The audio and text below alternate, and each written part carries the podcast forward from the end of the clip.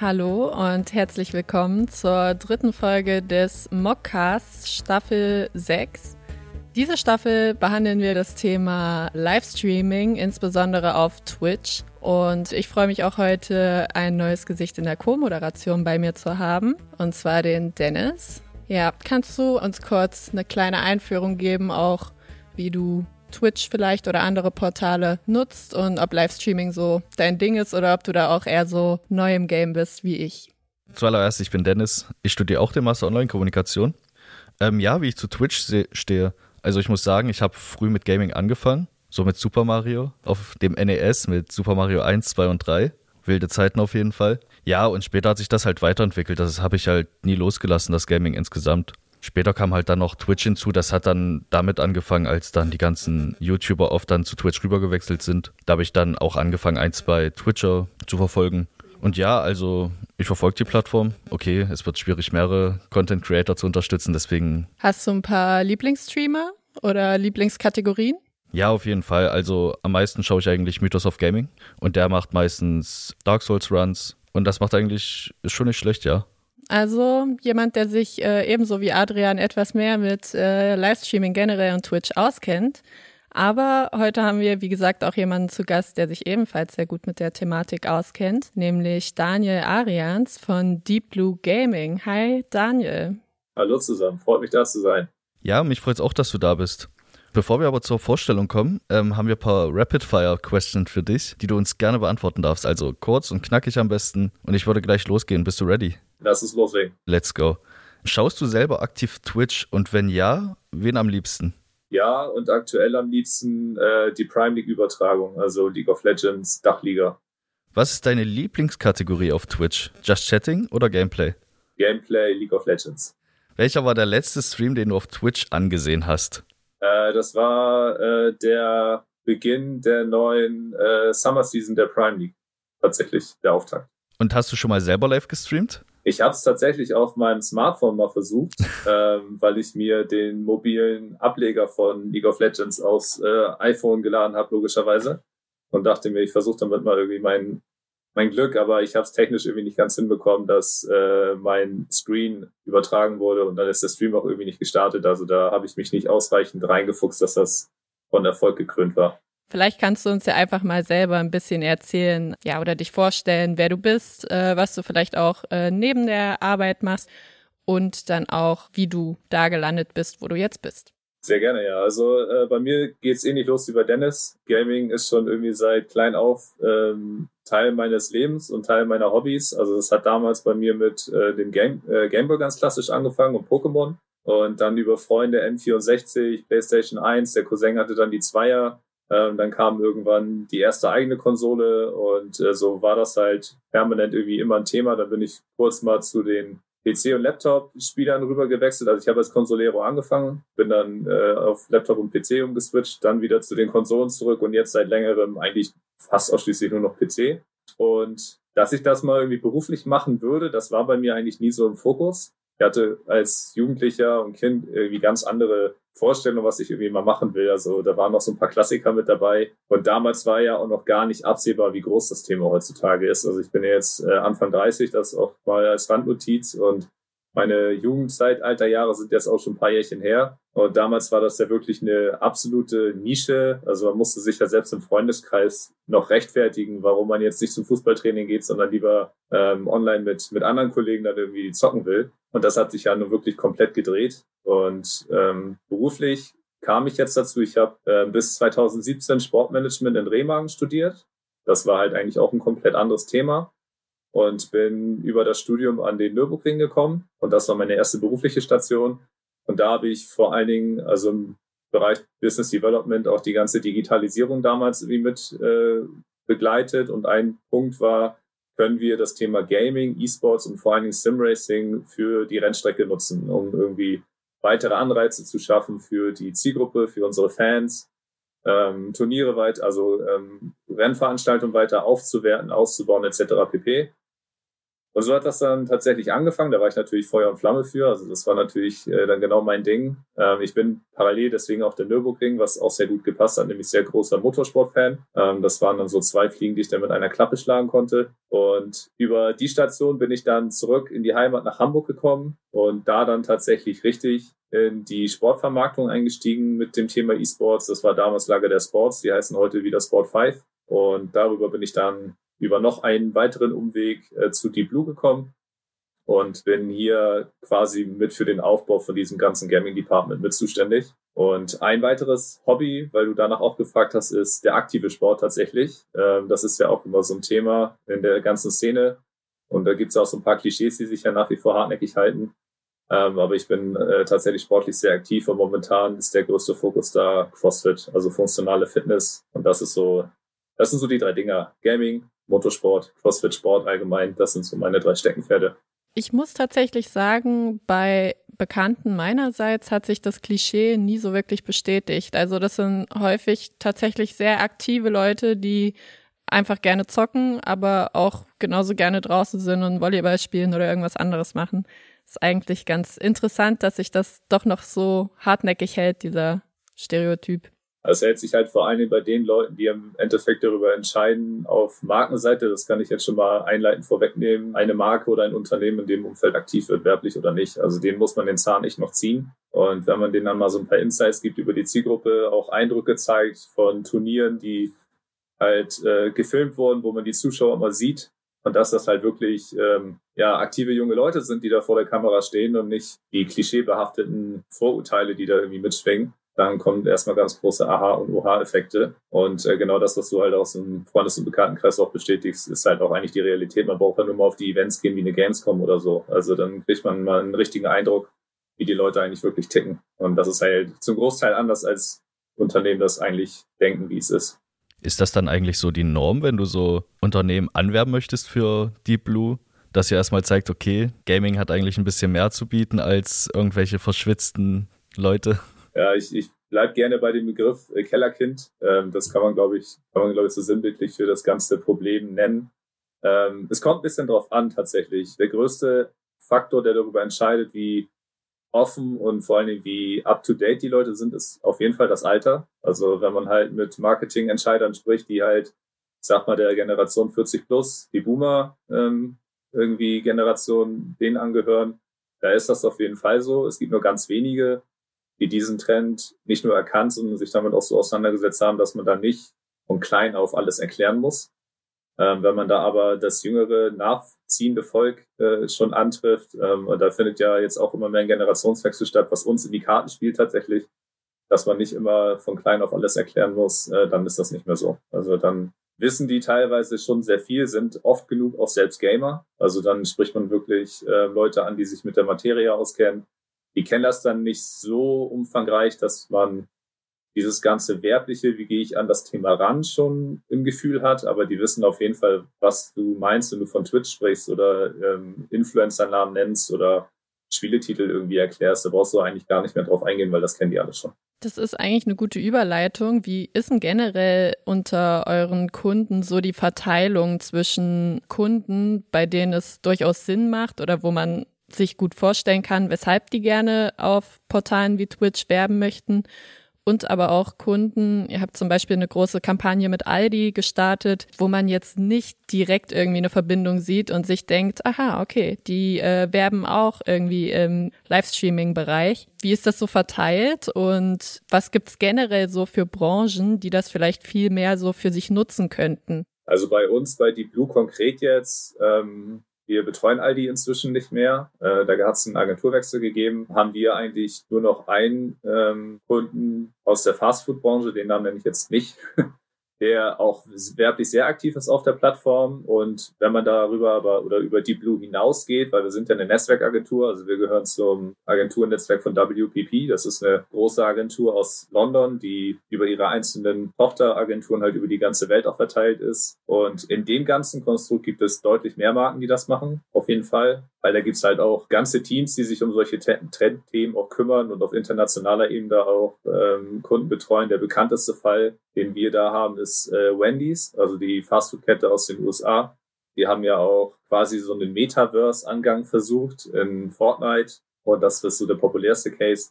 Die relevantesten Kunden für das Umfeld sitzen tatsächlich hier in Deutschland bei unserer Schwesteragentur Scholz Friends. Wir bei Deep Blue, da wir ja auch eine Agentur sind, die sehr technisch arbeitet. Also wir programmieren ja auch selber, wir bauen Plattformen für Kunden. Also wir haben wirklich viel praktisches Know-how, auch äh, was so die ganze Digitalbranche angeht bei uns im Haus ist so dieses klassische Marketing, Werbethema eigentlich so der kleinste Teil bei uns. Also der größere Bereich kümmert sich tatsächlich um diese praktischen Digitalthemen und Programmierungscases, so dass die wichtigen Brands eigentlich bei unserer Schwester Scholz Friends gesucht werden müssen und auch gefunden werden können. Deswegen ist der Anteil bei uns bei Deep Blue ähm, sehr gering momentan, dadurch, dass ID jetzt auch weg ist. Wir haben mit Bitburger jetzt noch eine aktive Marke, die wir in dem Bereich betreuen. Das machen wir aber auch mit einer anderen Agentur aus Köln zusammen. Da sind wir nicht alleine.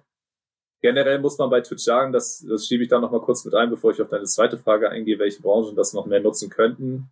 Viele Marken haben Twitch als Werbeumfeld für sich entdeckt, ohne aktiv auf die Zielgruppe zuzugehen. Also für die ist das ein ganz normaler Media-Kanal, den sie über eine Mediabuchung belegen, wie ein Fernsehspot, wie sie es auch auf YouTube inzwischen machen. Die setzen sich halt nicht so richtig mit den Leuten auseinander, die sie da im Endeffekt vor Bildschirm irgendwie erreichen, spielen da ihren ganz normalen Spot irgendwie aus im schlimmsten Fall versuchen sie irgendwie einen auf Gaming, hip, jung, nerdig getrimmten Spot hinzudeichseln, der dann irgendwie doch die Zielgruppe ansprechen soll, was in den meisten Fällen leider katastrophal schief geht. Und für den ganz großen Teil der Werbetreibenden ist das einfach nur ein weiterer Mediakanal. Also die sind gar nicht richtig daran interessiert, sich mit der Plattform selber zu beschäftigen. Die wissen nur, die ist riesengroß. Da erreiche ich irgendwie unzählig viele junge Leute mit. Das sind ja auch nicht nur Gamer inzwischen. Twitch ist ja viel mehr als Gaming inzwischen. Deswegen kann man gar nicht mehr so sagen, welche Branche sollte sich das viel mehr zu eigen machen, weil viele sind da werblich drauf aktiv, also zumindest durch, durch Spot-Formate welche Branchen sich aber aktiv mit der Zielgruppe auf jeden Fall beschäftigen sollten ähm, und das auch noch verstärkt machen könnten und da auch irgendwelche Formate schaffen oder Kooperationen eingehen können, sind halt wirklich Verbrauchermarken. Also Marken, die halt wirklich ein Produkt herstellen, sei es jetzt aus dem Lebensmittelbereich oder weiß ich nicht, eine Klamottenmarke oder irgendwas aus dem äh, Segment oder die Fast-Moving Consumer Goods. Das ist so auch der größte Bereich, mit dem ich bisher zu tun hatte. Die könnten sich da auf jeden Fall noch mehr anstrengen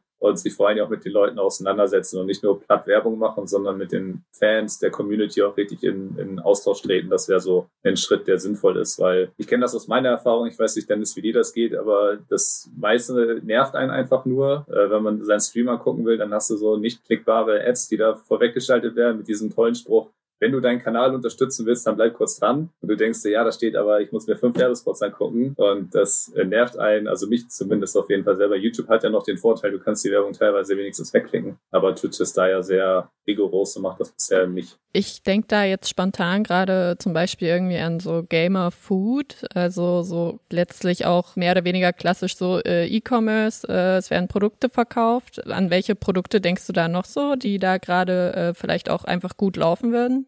Also das Naheliegendste sind natürlich die ganzen ähm, endemischen Marken, die sich in dem Bereich aufhalten. Also alles, was mit Gaming Gear zu tun hat. Dann gibt's ja auch immer mehr Nahrungsergänzungsmittel für Gamer konkret. Ich kenne es halt aus zwei Bereichen, einmal aus dem aktiven Sport und einmal aus dem Sektor, dass sich die Marken da halt aktuell ziemlich drauf stürzen mit irgendwelchen Produkten, die dir mehr Fokus geben, die dich am Ball halten sollen. Du musst da keinen Kaffee mehr trinken, sondern benutzt unser Pulverchen in deinem, keine Ahnung was Getränk und du kannst halt eine Stunde länger konzentriert zocken oder du kriegst irgendwelche Pülverchen, die deinen Schlaf verbessern, damit du am nächsten Tag wieder äh, weiterzocken kannst und erholt bist solche Sachen ziehen aktuell extrem gut. Das sieht man halt auch an den ganzen Influencer-Kooperationen, die in dem Bereich geschlossen werden. Also das geht gerade echt durch die Decke. Alles, was so damit zu tun hat, wie erleichtere ich meinen Endkunden, vor allen Dingen im Nahrungsmittelbereich und Konsumbereich von Lebensmitteln, erleichtere ich meinen Kunden quasi deren Alltag, indem ich zum Beispiel als HelloFresh sage, hey, du musst mit mir nicht mehr einkaufen gehen, ich liefere dir dein Essen nach Hause. Aber die sind da halt auch wirklich sehr umtriebig. Unter anderem auch auf der Plattform Reddit, falls euch die was sagt. Genau, also alles, was damit irgendwie zu tun hat. Ich mache dir dein, dein Leben irgendwie einfacher, ich äh, werte deine Spielerfahrung irgendwie auf, was natürlich auch für die ganzen endemischen Marken irgendwie so der vorreitende Grund ist, warum sie da weiterhin so hart pushen bei dem Thema. Ähm, und auch warum die Konkurrenz immer größer wird. Also inzwischen könnte ich mich gar nicht mehr schnell entscheiden, welchen PC kaufe ich mir jetzt eigentlich neu oder welches Headset. Also ich bin mit meinem ganz zufrieden, aber irgendwann ist da auch mal ein neues her. Also alles, was so Alltagserleichterung und Spieleerfahrung oder auch Konsumerfahrung von einem Stream. Ich meine, nicht jeder Gamer spielt noch aktiv. Ne? Also es gibt auch viele, die sind vom aktiven Spieler nur noch zum Zuschauer geworden. Da geht es dann halt auch um das ganze Thema äh, Internetleistung. Ich meine, die ganzen Internetanbieter, Telekom macht es ja auch vor, die könnten sich da auf jeden Fall auch noch ein bisschen selbstbewusster reintrauen in das Feld. Ich meine, das ist ein natives Thema, was eh damit zu tun hat. Und da passiert immer noch zu wenig, finde ich. Also es macht, passiert in anderen Ländern besser, USA und Asien, da sind die irgendwie umtriebiger. Ja, würdest du dann auch prinzipiell sagen, weil du hast ja selber gesagt, der Trend geht ja eher so Richtung Influencer-Marketing, auch jetzt auf der Plattform Twitch. Wie relevant sind denn jetzt überhaupt noch die Spots, die dort laufen? Weil eigentlich die Streamer gehen mal kurz pinkeln und dann läuft ja jetzt der Spot im Endeffekt. Also wenn man sich so die äh, Umfragen zu dem Thema anguckt, ähm, kann man die Relevanz nicht ganz absprechen, weil die Zielgruppen halt auch schon bestätigen, dass sie an Marken, die werblich in dem Umfeld auftreten, auf jeden Fall eher interessiert sind als Marken, die es nicht tun. Was dabei aber bisher nicht unterschieden wird, sind es die Marken, die wirklich reine Spots ausstrahlen, die halt auch dein Konsumverhalten auf Twitch oder egal auf welcher Plattform irgendwie beeinflussen, weil sie dich in dem Moment unterbrechen. Oder sind es die Marken, die wirklich irgendwie über eine Kooperation mit einem Content Creator im Hintergrund zu sehen sind, der das Produkt irgendwo bei sich auf dem Schreibtisch stehen hat oder ähnlich. Das passiert noch nicht. Ähm, aus Mediasicht muss man ganz klar sagen, es ist super relevant. Also ich kenne die Mediawerte, die mit so einer ähm, Werbung auch äh, erzielt werden ähm, aus Kundencases und ich kann die jetzt leider nicht nennen, weil das ist tatsächlich zu tief Insight. Aber was da an Mediawert erreicht wird, ist schon heftig. Also, dass die sich da so drauf konzentrieren, das ist schon nachvollziehbar. Am Ende bleibt aber immer die Frage, bringt das auch wirklich einen Return? Also, sind die Leute dann wirklich so getriggert, dass sie sagen, okay, ich gehe jetzt wirklich los oder äh, und kaufe mir die Marke oder ich gehe in den Online-Shop und gehe jetzt irgendwie direkt einkaufen?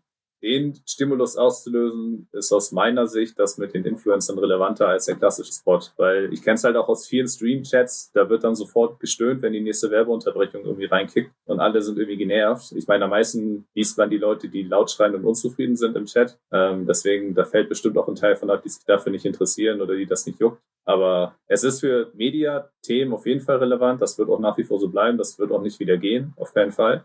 Die Effizienz von sowas würde ich in Frage stellen. Also das ist teilweise viel Geld, was verbrannt wird.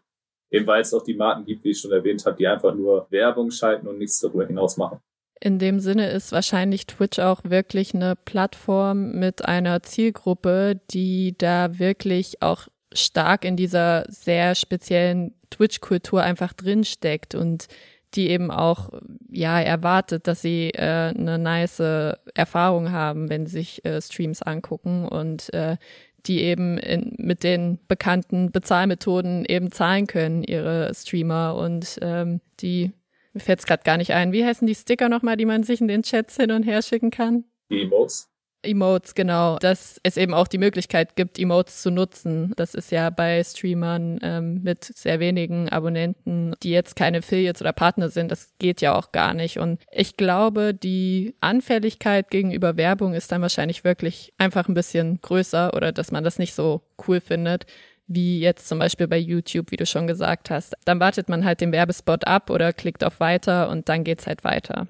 Ja, ich meine, äh, Twitch ist jetzt natürlich auch in einem Interessenskonflikt, weil es ja eine Plattform ist, die für die Szene gestartet wurde und inzwischen für ziemlich viel Geld an äh, Amazon verkauft wurde, vor einigen Jahren schon. Und wenn du da so ein Unternehmen wie Amazon im Nacken hast, dann bist du natürlich auch viel offener, was so Werbeeinnahmen und sowas angeht, weil die Zahlen müssen ja stimmen. Und wenn dann ein paar Leute unzufrieden sind auf der Plattform, dann interessiert das halt irgendwelche Entscheider ganz oben und mehr dass das alles auf jeden Fall mehr kommerzialisiert wird, seitdem äh, Amazon am Start ist. Das war und ist weiter absehbar. Ja, auf jeden Fall. Ja, aber ich finde, man muss da auch ein bisschen dahingehend betrachten, die ganzen Influencer, die müssen ja dann auch selber schauen, wie passt denen das selber mit den ganzen Werbedeals. Wollen die überhaupt Werbung vor sich spielen haben?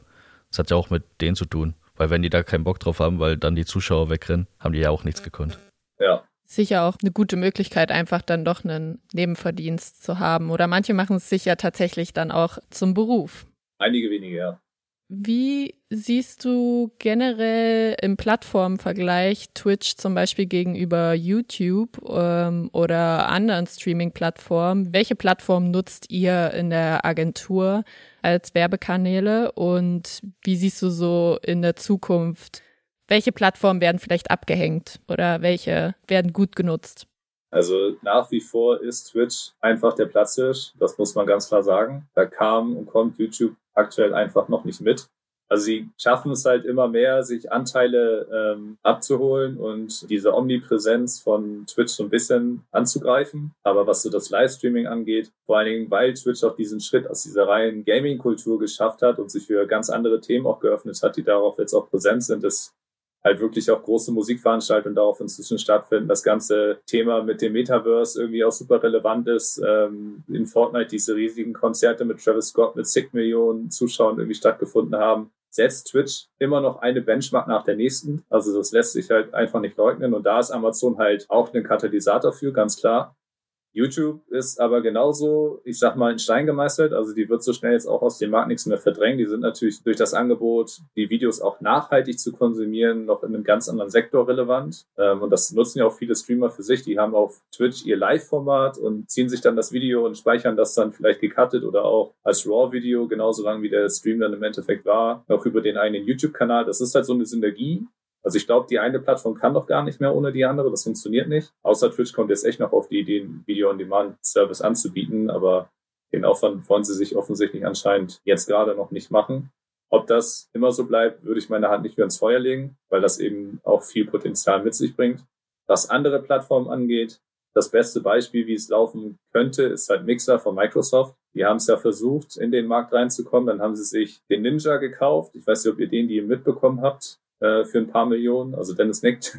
Den haben sie sich ja richtig viel Geld kosten lassen, weil sie gehofft hatten, er zieht halt seine ganzen Follower mit auf die Plattform, ähm, um wieder mehr Relevanz drauf zu bringen. Was ja nicht geklappt hat. Äh, äh, Ninja streamt inzwischen auch wieder auf Twitch und ist da wieder Partner und hat da seine immer noch zig Millionen Follower und keine Ahnung wie viel, 10, 100.000 Leute gleichzeitig im Stream. Und Mixer ist ja dann schlussendlich von Microsoft auch eingestampft worden. So wird es wahrscheinlich auch mit anderen Plattformen laufen. Also es muss nicht bedeuten, dass jede andere Streaming-Plattform, die es momentan gibt, dass die stirbt und äh, vom Markt verschwindet, dass die aber wesentlich relevante Anteile von YouTube und Twitch auf absehbare Zeit für sich beanspruchen kann, das glaube ich ehrlich gesagt nicht. Äh, da müsste schon irgendwie ein Move kommen, mit dem wirklich keiner rechnet, der irgendeine Leistung, irgendeine Funktion ähm, mit sich bringt, der den ganzen Markt disruptiert und wirklich der Gamechanger Nonplusultra ist. Ähm, und da sehe ich aktuell nicht, was da jetzt noch kommen soll. Ich meine, das Metaverse ist natürlich sehr präsent, was diese ganze Umstrukturierung, den Wandel im Internet irgendwie angeht, so. Aber dass da jetzt eine Streaming-Plattform groß von profitiert, wüsste ich aktuell nicht wie, aber ich bin jetzt auch nicht der Technikexperte, der da irgendwie eine qualifiziertere Einschätzung zu geben kann. Aber ich sehe momentan Twitch und YouTube weiterhin ganz klar vorne. Twitch als Monopolist immer noch. Ähm, aufgrund der Marktmacht, die sie haben, jetzt auch mit Amazon. Und da wird auch so schnell erstmal nichts dran rütteln. Außer vielleicht, es findet mal ein Skandal statt oder so, dass Twitch da ordentlich Einbußen hat. Das natürlich immer mal passieren kann. Da ist keiner vorgefeilt, wie man an diversen Fällen gesehen hat. Also das wäre so meine Einschätzung zur Lage momentan bisschen in die andere Richtung. Wie sieht denn bei dir ein typischer Tagesablauf aus? Den kann ich dir ehrlich gesagt gar nicht beschreiben.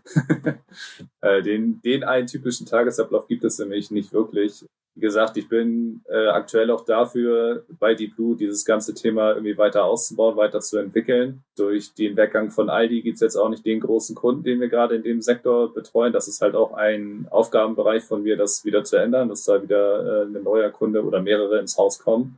Deswegen ist es wirklich sehr unterschiedlich. Ich unterstütze auch auf Projekten teilweise, die gar nichts mit meinem Thema zu tun haben um da halt die Teams auch irgendwie zu unterstützen, die andere Kunden auf anderen Themen irgendwie mitbetreuen. Ich meine, bei mir ist halt auch das Thema, wie, wie ja schon gesagt, Motorsport relevant. Da haben wir in der Schwesteragentur jetzt auch gerade einen Pitch am Laufen für einen Kunden aus dem Bereich. Ähm, und da bringe ich halt relativ viel Expertise mit, deswegen bin ich da auch irgendwo mit verbandelt.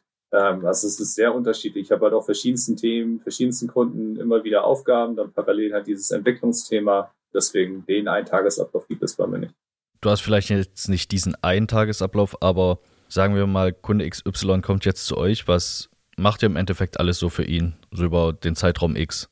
Also vielleicht auch, äh, welche Leistung, du hast es ja schon ein bisschen angeteasert, dass ihr vor allem auch ähm, technisch eher ähm, arbeitet und äh, auch in Richtung Programmierung noch mehr als in der Kampagnenkonzeption aber ähm, vielleicht auch euer Schwesterkonzern, also generell, welche Leistungen bieten E-Sport und ähm, Livestreaming, Gaming Agenturen so an?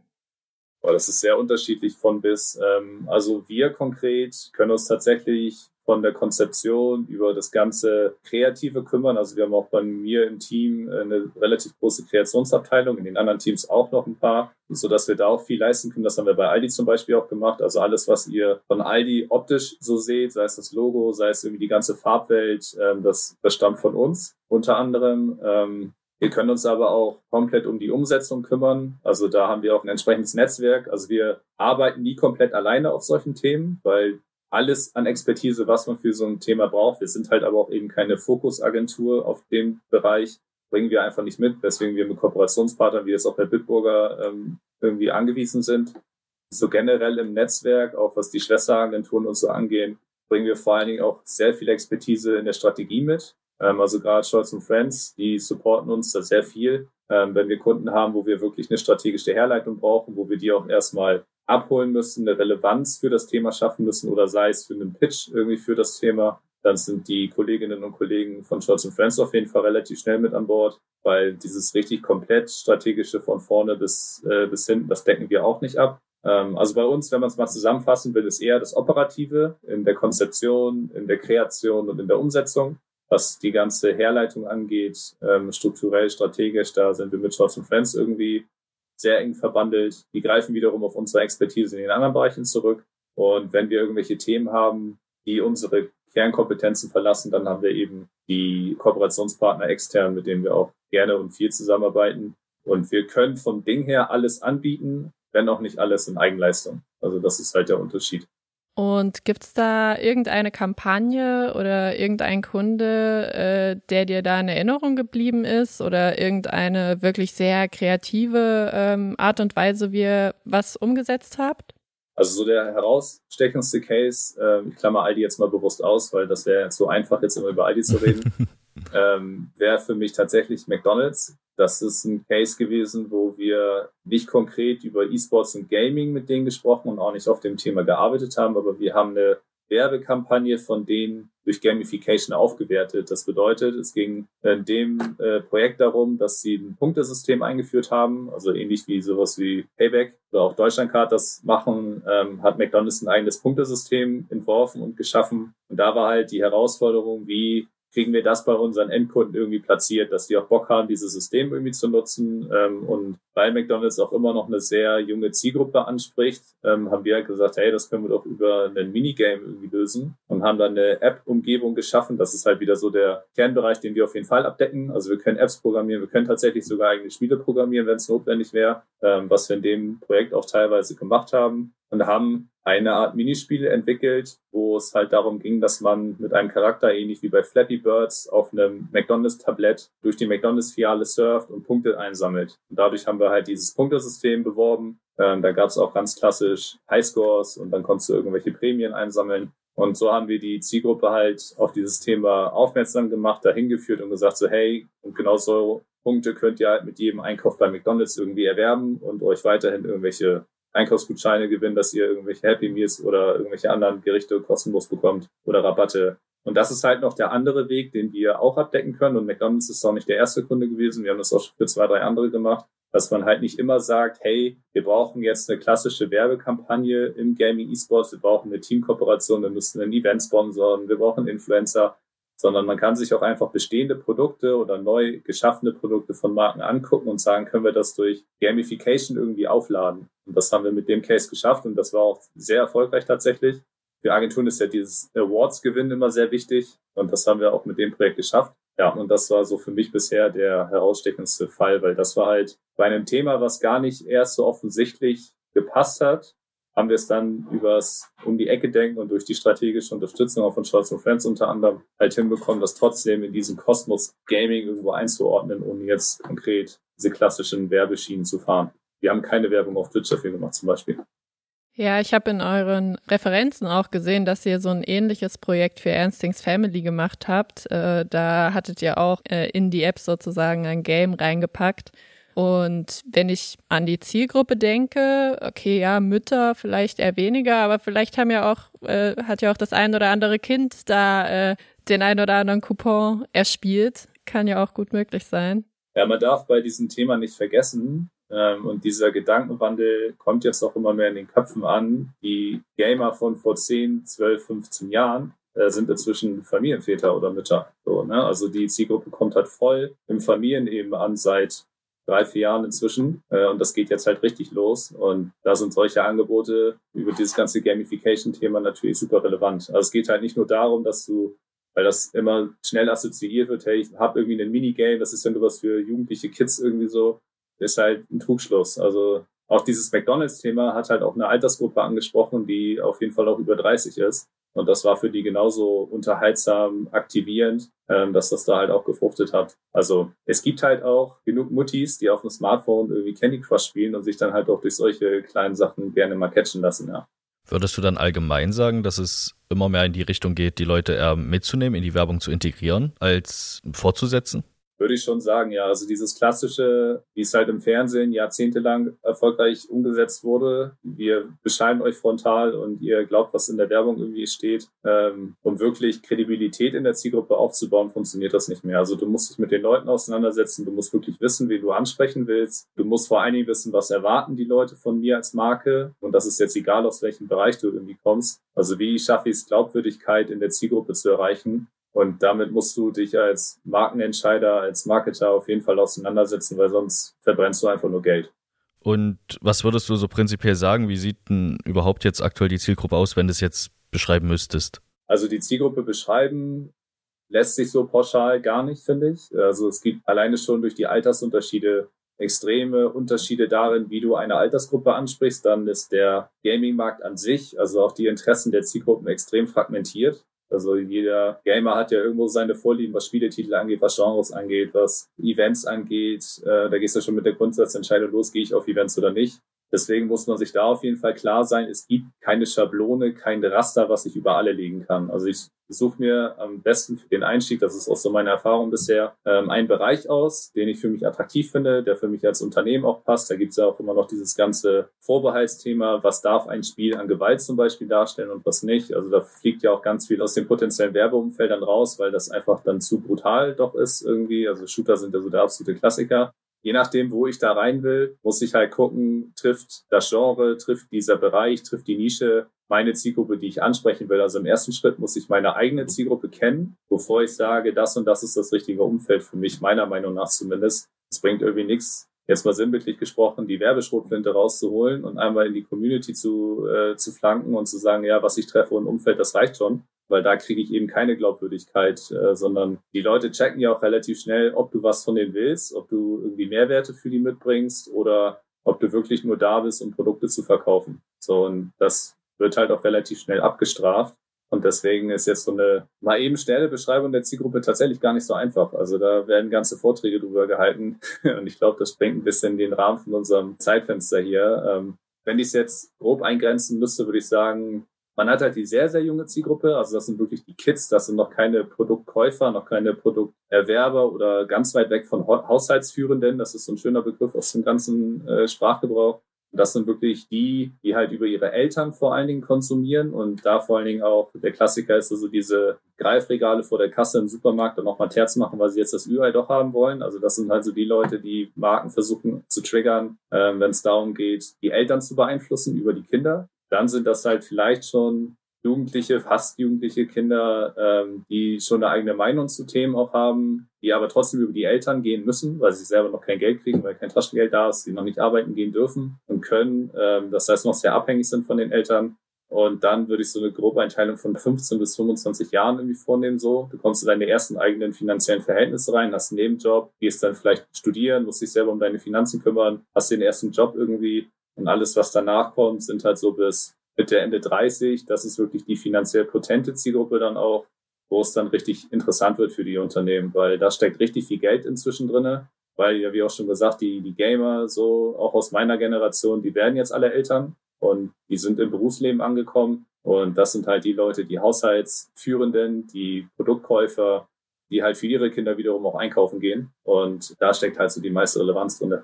Es gibt ja jetzt keine fixe Zielgruppe, wie du ja gerade eben erwähnt hattest, aber es gibt ja so Werte, die sich diese Gruppe irgendwo teilen. Die hat er sich bestimmt an die Wand äh, gehämmert und schaut sie sich jeden ja. Tag an.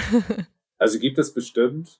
Jetzt aus dem Bauchgefühl würde ich da tatsächlich so Klassiker nennen, die auch in komplett anderen Themenfeldern und Zielgruppen relevant sind. Das eine ist halt immer stärker der ganze Bereich Nachhaltigkeit. Dieses ganze Thema, was ja auch durch Fridays for Future irgendwie extrem groß gemacht wurde, final. Ist in der Zielgruppe auf jeden Fall relevant. Ich kenne das aus meinem eigenen Konsumverhalten. Also mir ist das auch sehr wichtig tatsächlich. Und da schaue ich auch bewusst drauf, wenn, wenn ich versuche, Marken für mich zu identifizieren, die relevant sind. Dann auf jeden Fall Transparenz und Ehrlichkeit den Kunden gegenüber. Also das ist äh, ein ganz großer Punkt. Das geht alleine schon bei dem Schritt los, den ich eben schon mal genannt habe, ist, mit welcher Intention tritt denn eine Marke auf die Community irgendwie zu? Und ist das wirklich offenkundiges Interesse? Hat sich diese Marke wirklich mit uns auseinandergesetzt? Ist die Marke bereit, sich selber einzubringen und Mehrwerte zu stiften? Oder ist es wirklich einfach nur dieses plakative, ich mache hier Werbung, um meine Produkte an den Mann, an die Frau, an das Kind, an wen auch immer zu bringen? Und da steckt halt wirklich nur dieser Umsatzgedanke hinter.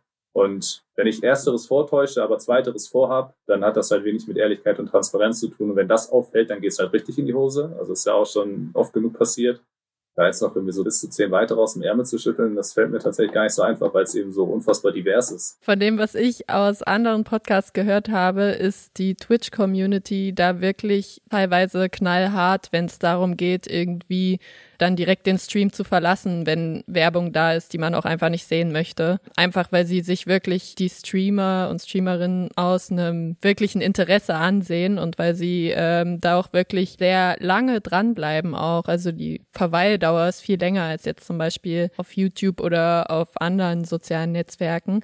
Und entsprechend wollen sie da eben auch kein Garbage vorgesetzt bekommen.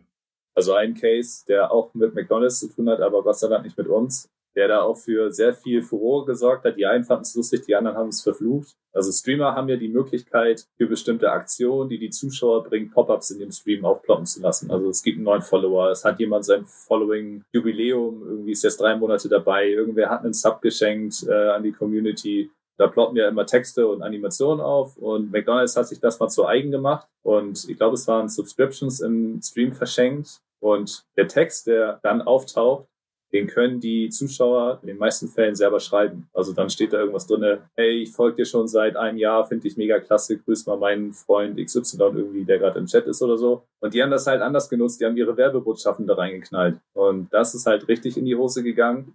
Also es gab tatsächlich ein paar, wie gesagt, die fanden das auch ganz lustig und kreativ. Also dass es nicht kreativ war, das kann man auch nicht behaupten. Aber da hat McDonald's halt die volle Breitseite der Twitch-Community auch abbekommen. Das ging dann auch über alle Kanäle, die McDonald's so hatte. Also das ist dann nicht nur auf Twitch geblieben, das ging dann auch auf Twitter viral.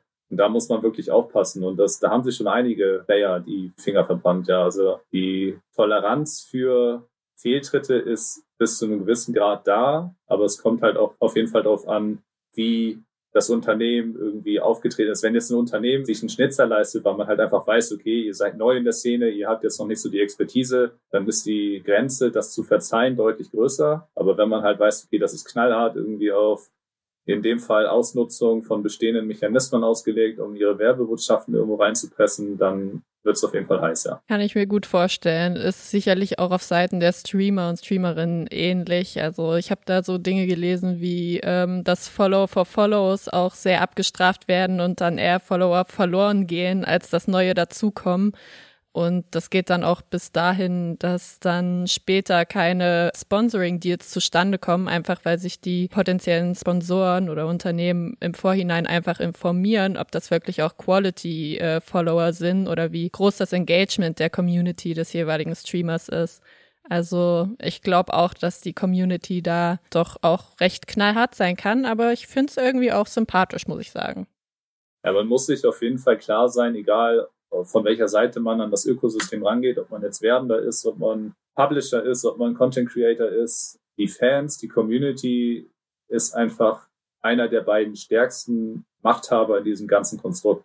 Wenn die auf irgendwas keinen Bock haben, äh, das merkt man bei jedem neuen Game Release oder bei jedem Patch, der irgendwie veröffentlicht wird zu einem Spiel und der ist nicht gut, dann fliegt den Leuten das sowas von hart um die Ohren. Und genauso betrifft das E-Sports-Teams, die sich irgendwie einen Schnitzer leisten. Also die Leute, die du im Endeffekt erreichen willst, um mit diesen Menschen Geld zu verdienen, die haben halt im Gaming und E-Sports auf jeden Fall die Macht, dich einfach aus dem Markt zu kicken. Also ganz, ganz schnell. Und dann bist du einfach verschwunden. Und das für ziemlich lange, wenn nicht sogar für immer.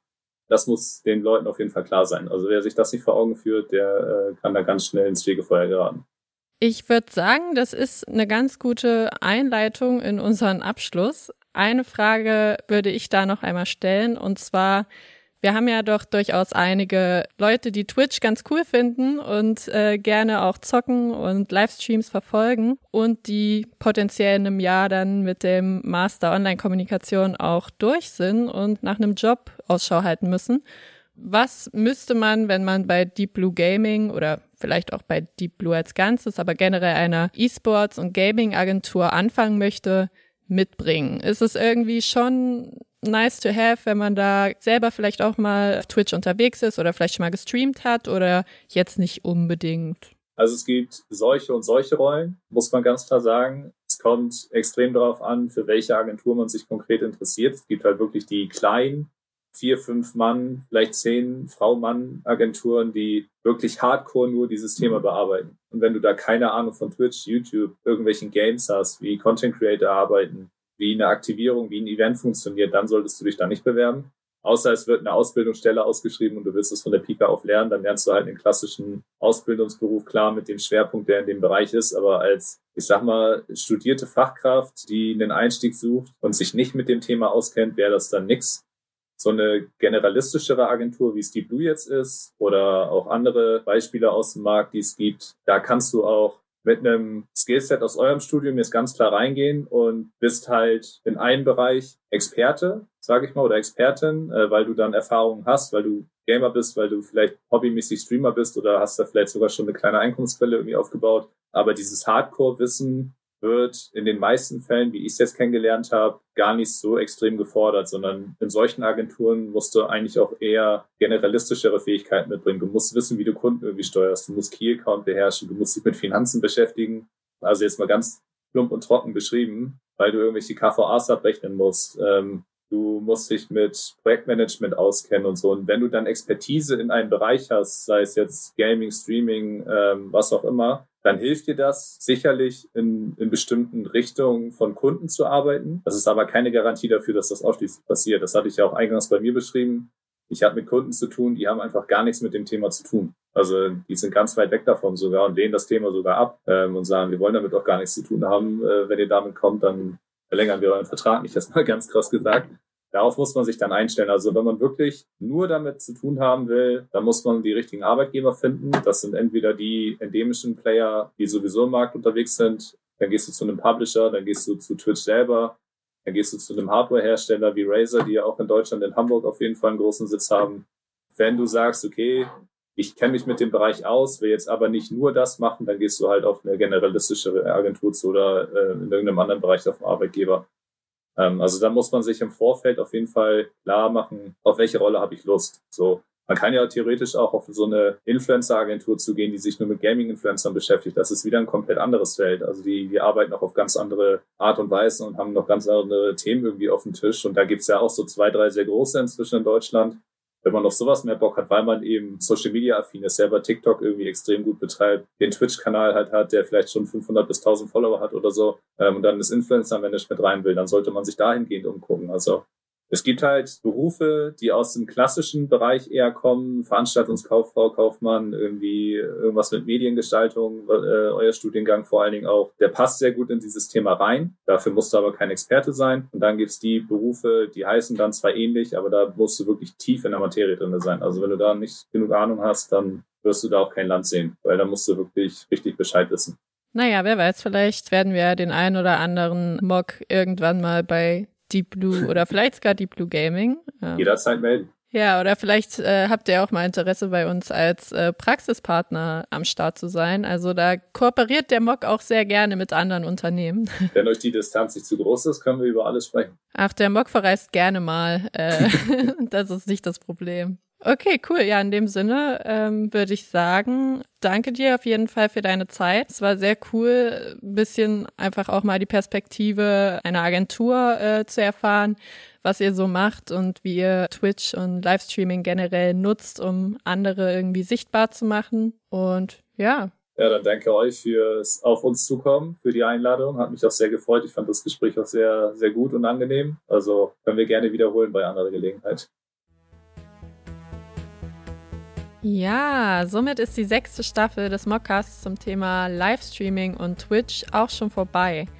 Ich denke, ich kann für uns alle sprechen, dass es echt eine schöne und erkenntnisreiche Erfahrung war.